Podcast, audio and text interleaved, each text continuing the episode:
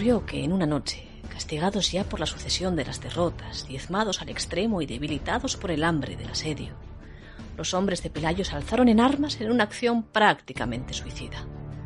Al otro lado de la cueva donde se ocultaron, despreciando el caudillo el consejo del obispo Opas, que les recomendaban no enfrentarse al gigante sarraceno, se decidieron a atacar.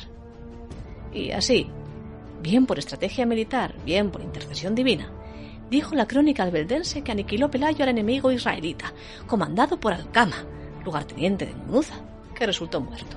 Y prisionero fue Opas, y liberado el pueblo cristiano. Y que aquel fue el germen de un vasto imperio donde la cristiandad fue estandarte. ¿O no fue así del todo?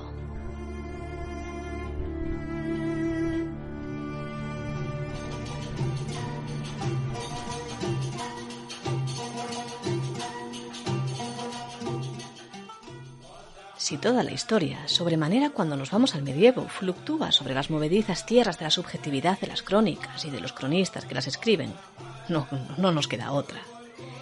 En el caso de Pelayo y de la batalla que pudo ser o no en Covadonga o en otro lugar, nos encontramos con la total ausencia de las mismas. Pues oiga, pues sí que está difícil la cosa. Porque si la batalla ocurrió en el año 718 o en el 722, como aciertan a adivinar los estudios más recientes, a nadie se le ocurrió escribir de ella hasta unos 150 años más tarde, en la época concretamente de Alfonso III, un rey que no atravesaba por buenos momentos, ¿no? Ya lo contamos alguna vez por aquí, que Alfonso, que firmaba como Adefonso, como su padre, el segundo de su nombre, se enfrentó a las tropas andalusíes, pero también contra su propia familia, que pretendía el poder. Y así las cosas. No venía mal contar en la genealogía de uno con la historia épica de un caudillo que justificase por qué hacía lo que hacía. Para ello, en aquella época, hacían falta solo un par de factores. Uno, la batalla. Cuanto más épica, mejor.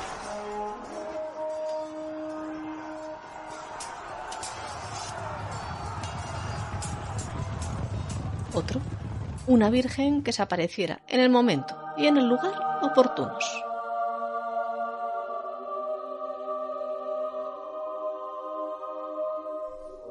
Pero si es cierto que todo lo que nos han contado sobre la historia de la batalla de Covadonga es una invención, ¿cómo ésta ha logrado mantenerse en nuestros libros y en nuestra memoria por más de 1100 años desde que los cronistas alfonsinos la creasen?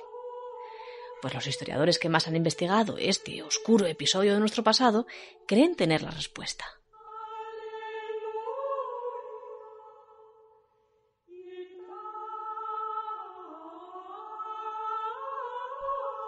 Ideología y política, y no siempre del mismo signo, ni tampoco en las mismas épocas, se han dado la mano conjugando un mito que no es único.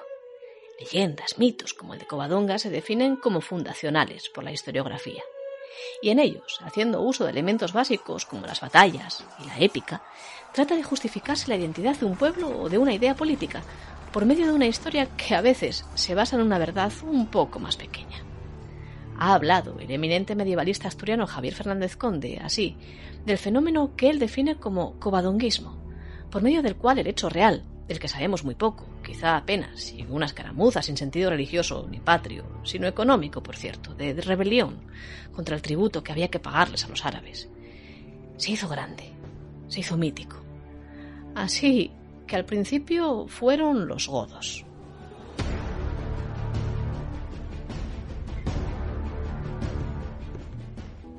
porque hubo un tiempo en que todo el mundo quería ser godo. Eran el reino derrotado por el invasor, claro, allá por 711.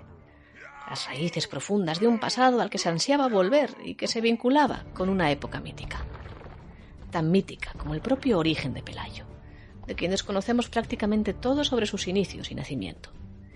Dijeron algunos que había sido un antiguo sirviente de Rodrigo, pero no hay ninguna prueba que lo avale. ¿Y cómo podrían, además, haber adoptado las clases locales, los astures, que poblaban las montañas de Covadonga a un extranjero, a un foriatu, como le definiríamos hoy, sin que ese proceso hubiera sido lo suficientemente interesante como para dejarlo escrito en algún sitio? Pues no lo sabemos. Otro misterio más que añadir al mito de Covadonga.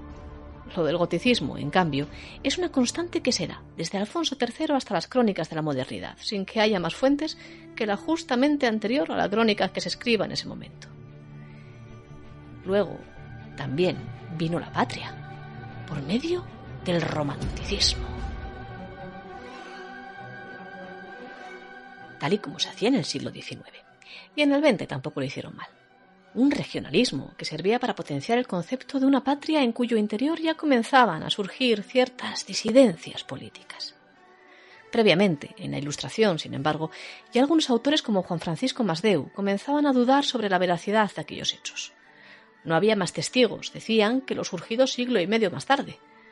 Las circunstancias, además, eran muy dudosas o claramente falsas, como lo de la Virgen, echando las piedras al otro lado.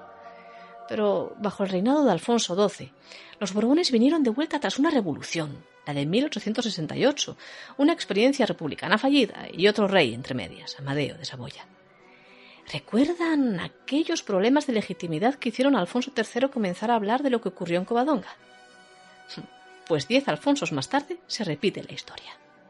En 1877 se comienza a construir la Basílica de Covadonga en un lugar hasta entonces semisalvaje, casi olvidado por los líderes políticos.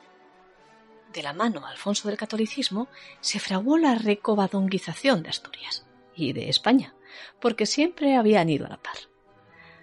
La base histórica, con todo, seguía estando ausente. A falta de documentos que nos hablen de un pasado que no sabemos si fue o no fue. Solo la arqueología podría dar respuestas que tampoco serían del todo claras, pero sí interpretables. Lo son ya, por ejemplo, las fortificaciones halladas en el monte de la Carisa, construidas precisamente en el siglo VIII, en una clara estrategia de defensa hacia agentes que vinieran de la meseta. Coincide el momento y parte de la historia con la batalla de Covadonga. El mito, sin embargo, sigue sobrevolando. Siempre lo hace, en esta perla maleable que es la historia. Y no debiera preocuparnos que nuestros más profundos tótems no hayan ocurrido tal y como se narran. Tampoco una cámara fotográfica retrata siempre la realidad como la ven nuestros ojos. Entender el proceso por medio del cual la luz se transmuta en color o el ángulo del objetivo modifica las dimensiones de los objetos es el equivalente a comprender cómo y por qué se escribe nuestra historia.